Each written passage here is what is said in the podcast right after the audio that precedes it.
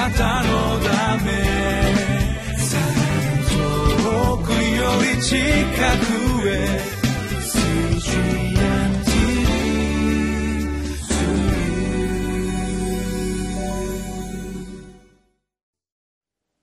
皆さんお元気ですか？ホライズンコミュニティチャペルの塩島です。新しい2018年が始まりました。皆様明けましておめでとうございます。今年もよろしくお願いいたします。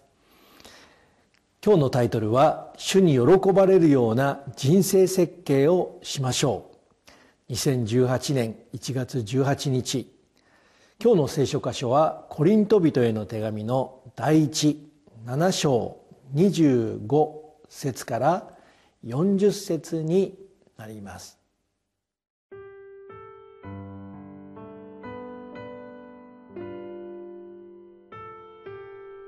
コリント人への手紙。第一7章25節から40節処女のことについて私は主の命令を受けてはいませんが、主の憐れみによって信頼できるものとして意見を述べます。現在の気球の時には、男はそのままの状態にとどまるのが良いと思います。あなたが妻に結ばれているなら、解かれたいと考えてはいけません。妻に結ばれていないのなら、妻を得たいと思ってはいけません。しかし、たとえあなたが結婚したからといって、罪を犯すのではありません。たとえ処女が結婚したからといって罪を犯すのではありません。ただ、それらの人々はその身に苦難を招くでしょう。私はあなた方をそのような目に合わせたくないのです。兄弟たちよ、私は次のことを言いたいのです。時は縮まっています。今からは妻のあるものは妻のないもののようにしていなさい。泣く者は泣かないもののように、喜ぶ者は喜ばないもののように、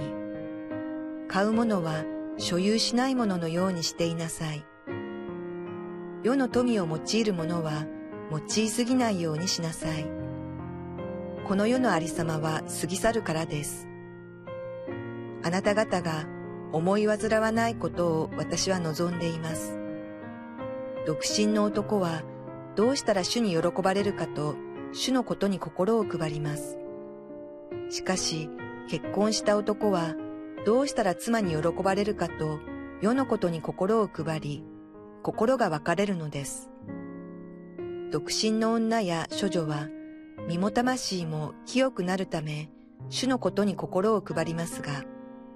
結婚した女はどうしたら夫に喜ばれるかと世のことに心を配ります。ですが私がこう言っているのはあなた方自身の益のためであってあなた方を束縛しようとしているのではありません。むしろあなた方が秩序ある生活を送ってひたすら主に奉仕できるためなのです。もし処女である自分の娘の婚期も過ぎようとしていて、そのままでは娘に対しての扱い方が正しくないと思い、また、やむを得ないことがあるならば、その人はその心のままにしなさい。罪を犯すわけではありません。彼らに結婚させなさい。しかし、もし心の内に固く決意しており、他に強いられる事情もなく、また自分の思う通りに行うことのできる人が、処女である自分の娘をそのままにしておくのなら、そのことは立派です。ですから、処女である自分の娘を結婚させる人は良いことをしているのであり、また結婚させない人はもっと良いことをしているのです。妻は夫が生きている間は夫に縛られています。しかし、もし夫が死んだなら、自分の願う人と結婚する自由があります。ただ、主にあってのみ、そうなのです。私の意見では、もしそのままにしていられたら、その方がもっと幸いです。私も、神の御霊をいただいていると思います。私たちはパウロがこのコリントにある教会に書いた手紙から教会内部に起きた問題を通してキリストの人とされたパウロの問題に対する信仰的な解決について学んでいますまずパウロが取り上げた問題は分派という問題でしたそしてその原因は彼らが霊的に成長していないということが原因でした。霊的に成長していないということは私たちにどんな影響力をもたらすのでしょうか。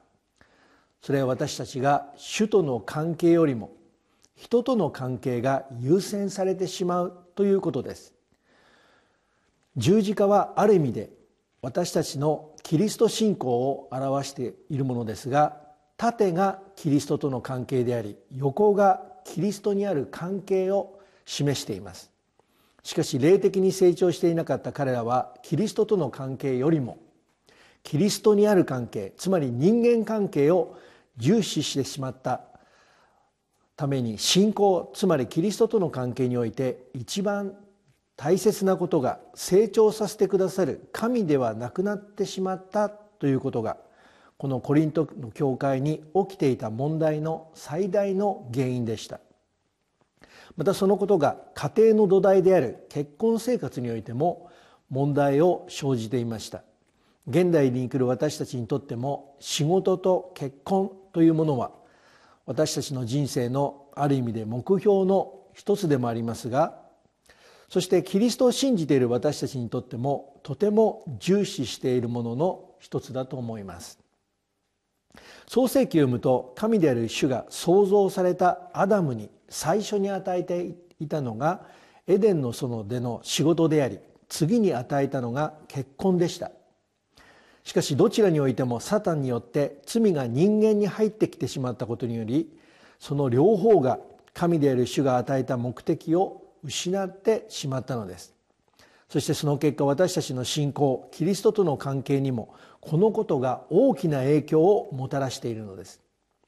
ではある意味で私たちの人生や幸せを左右すると言ってもよい。結婚における問題について使徒とされたパウロはどのような答えを彼らに与えたでしょうか。コリント人への手紙の第一の7章の25節から28節。処女のことについて私は主の命令を受けてはいませんが主の憐れみによって信頼できるものとして意見を述べます。現在の気球の時には男はそのままの状態にとどまるのが良いと思います。あなたが妻に結ばれているなら解かれたいと考えてはいけません。妻に結ばれていないのなら妻を得たいと思ってはいけません。しかしたとえあなたが結婚したからといって罪を犯すのではありません。たとえ処女が結婚したからといって罪を犯すのではありません。ただそれらの人々はその身に苦難を招くでしょう。私はあなた方をそのような目に遭わせたくないのです。と言いました。パウロはここで処女に関しての答え答えを答えていますがそれは主からの命令ではなく主の憐れみによって信頼できるものとしての答えであると言っています。そしてその答えが現在が気球の時であるという認識からの答えだったのです。ですから大切なことは結婚を私たちが幸せになるための重要な要素と考えないということが大切だということですね。さらにパウロはこう言いました。コリント人への手紙の第一の7章の29節。兄弟たちを私は次のことを言いたいのです。時は縮まっています。今からは妻ある者は妻のない者のようにしていなさい。パウロは時は縮まっています。と答えましたが私たちの信仰と私た私たちの信仰とは私たちの歴史がどこに向かっているものであるかという歴史観世界観の上に成り立っても成り立っているものだからです。それは私たちの歴史が確実に人とされたパウロやヨハネが言っている聖書が約束している世の終わり歴史の終着点に近づいているということを示しています。この聖書の歴史観において結婚というものは私たちの幸せと結びついているものであるというよりもむしろ信仰生活においては残念ながら苦難を招くと言われているのです。ではキリストを信じている私たちの幸せとは一体何と結びついているものなのでしょうか。コリント人への手紙の第一の7章32節から35節をお読みいたします。あなた方が思い煩わないことを私は望んでいます。独身の男はどうしたら主に喜ばれるかと主のことに心を配ります。しかし結婚した男はどうしたら妻に喜ばれるかと世のことに心を配り心が分かれるのです。独身の女は処女は身も魂も清くなるため主のことに心を配りますが結婚した女はどうしたら夫に喜ばれるかと世のことに心を配ります。ですが私がこう言っているのはあなた方自身の益のためであってあなた方を束縛しようとしているのではありません。むしろあなた方が秩序ある生活を送ってひたすら主に奉仕できるためなのです。まずパウロはなぜ結婚が私たちに苦難を招くと言ったのでしょうか。それは結婚が私たちに幸せをもたらすよりも思いを煩いをもたらす可能性のあるものだからです。ではキリストを信じている私たちの幸いとは何と結びついているんでしょうか。何が益となるのでしょうか。それは使徒パウロが言っているようにひたすら主に奉仕することなのです。今日も私たち一人一人をこの主にある幸いな生涯に導いてくださっている主を見上げてまいりましょう。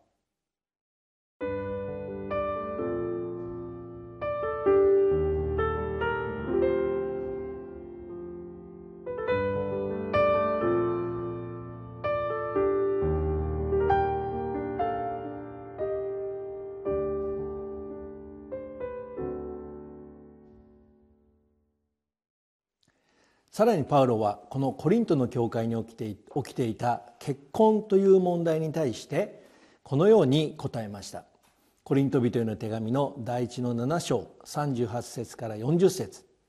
ですから処女である自分の娘を結婚させる人は良いことをしているのでありまた結婚させない人はもっと良いことをしているのです。妻は夫が生きている間は夫に縛られています。しかしもし夫が死んだなら自分の願う人と結婚する自由があります。